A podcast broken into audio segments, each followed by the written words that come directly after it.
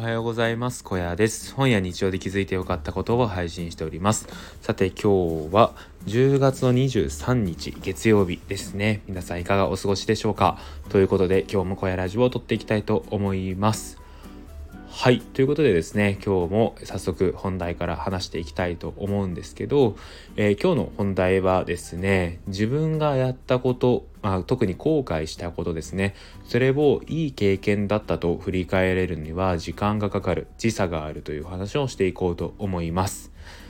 えー、皆さんはですね、こう日々生きていく中で後悔していることとかってありますかね？あの時こういうことをやってしまったとか、ああいうこと言わなきゃよかったなとか、うん、まあいろいろとね、生きていると後悔っていうのはね、あると思います。で、やっぱりね、後悔は先に立たないっていうことを言うようにですね、まあ後になってそれやってしまったことをね、まあ悔いたりとかするっていうのがあるんじゃないかなっていうことを思うんですよね。で僕はですね、今26で27の年になるんですけどこの26歳という年を何て言うかというとですね後悔と前進これに尽きるかなっていうことを個人的には思っています。はいまあねこういろいろとね、まあ、後悔するってことってたくさんあると思うんですけど、まあ、特にですね何だろう 今年に関しては後悔の度合いが大きすぎてうんなんかよりその後悔っていうものが鮮烈にこうなんだろうな26歳の中でこうなんだろうね焼き付かれたみたいな感じがするんですよね。でまあそういう中でですねまあその後悔というものを最近になってやっとあこれもまたいい経験だったなってことを思えるようになったんですよ。でここにですねやっぱり時差があったわけで、まあ、僕の意見で言うとこの後悔っていうものの度合いが大きければ大きいほどそれをいい経験だったと捉えるまでには時間がかかるなっていうことを思っていますより時差があるっていう感じですかね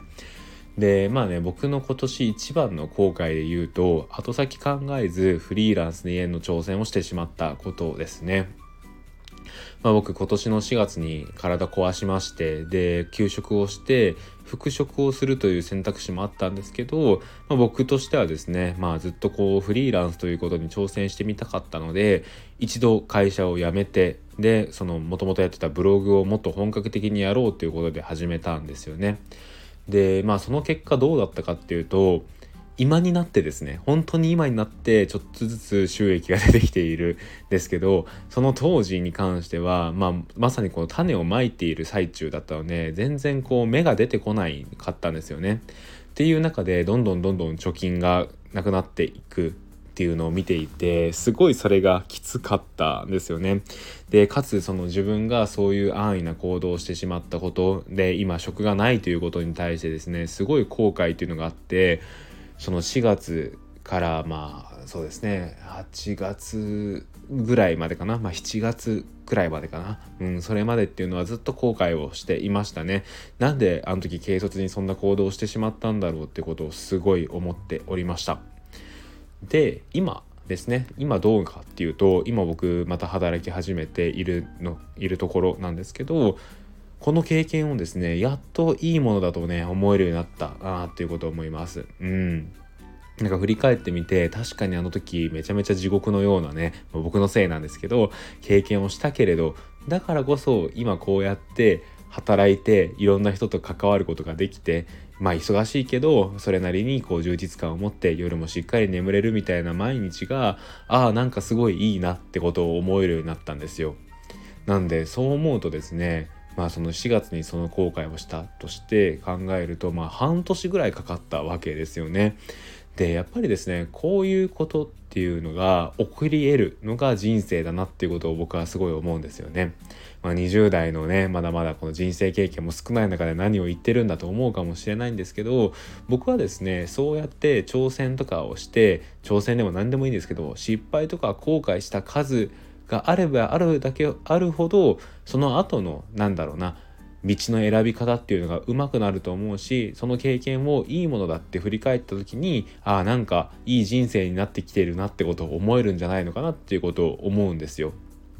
で僕自身ですね今になってそういうことを思うようになったっていう感じですね。で僕社会人3年目ですでに3社目なんですよ。1社目2社目を経験して今3社目なんですけどこれもですねやっぱりその1社目を経験したからこそ、まあ、2社目のいいところ2社目に入った時にいいところと悪いところが見えてきましたし2社目を経験したからこそ3社目のなんだろうなえっ、ー、といろいろとまあ、福利厚生なりこう企業として守ってくれているなっていうようなものを感じることが多くてですねああいい会社だなってことを思えるんですよね。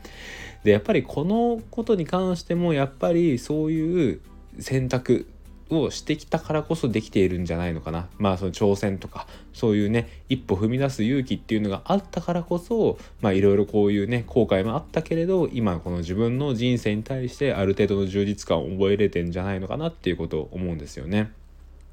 でこれがあのなんか本質というかそうなのかなまあその挑戦をして後悔をして時差があってそれが良かったと思えるっていうのがまあなんだろうこの20代というか、まあ、人生の本質のような気がしていてですね。だからこそなんかこのこれからね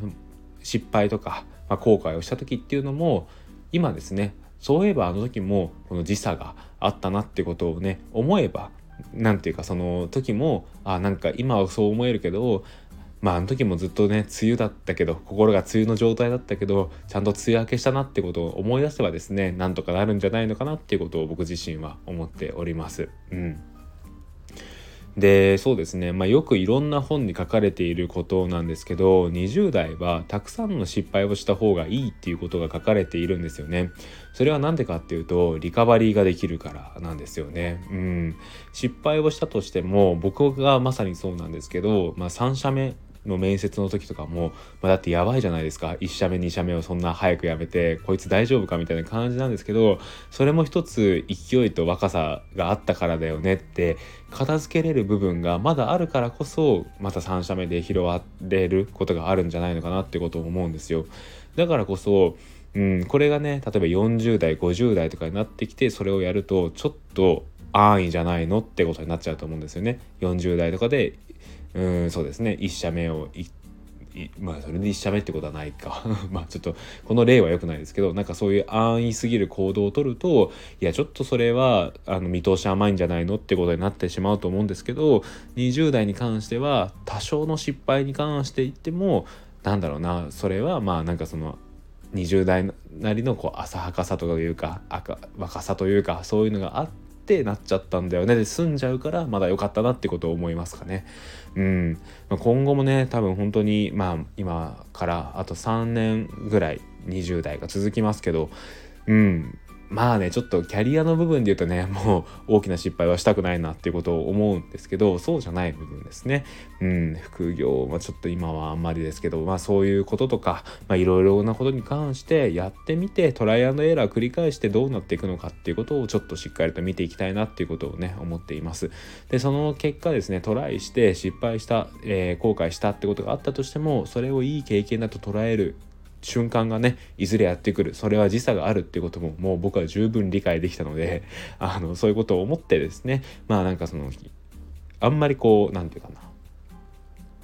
うん、物おじせずに挑戦はしていきたいなということは思っております。まあもちろんリスクは考えますけどね。はい。ということでですね、今日はそんな、えー、まあ、後悔とか、えー、失敗をして、それをこう悔いてから、それがいい経験だったと思うまでには時差があるという話をしてみました。はいということでここからはアフタートークということで雑談を話していきたいんですけどだいぶ寒くなりましたね。うん。なんか10月今日23なんでもうほぼ後半なんですけど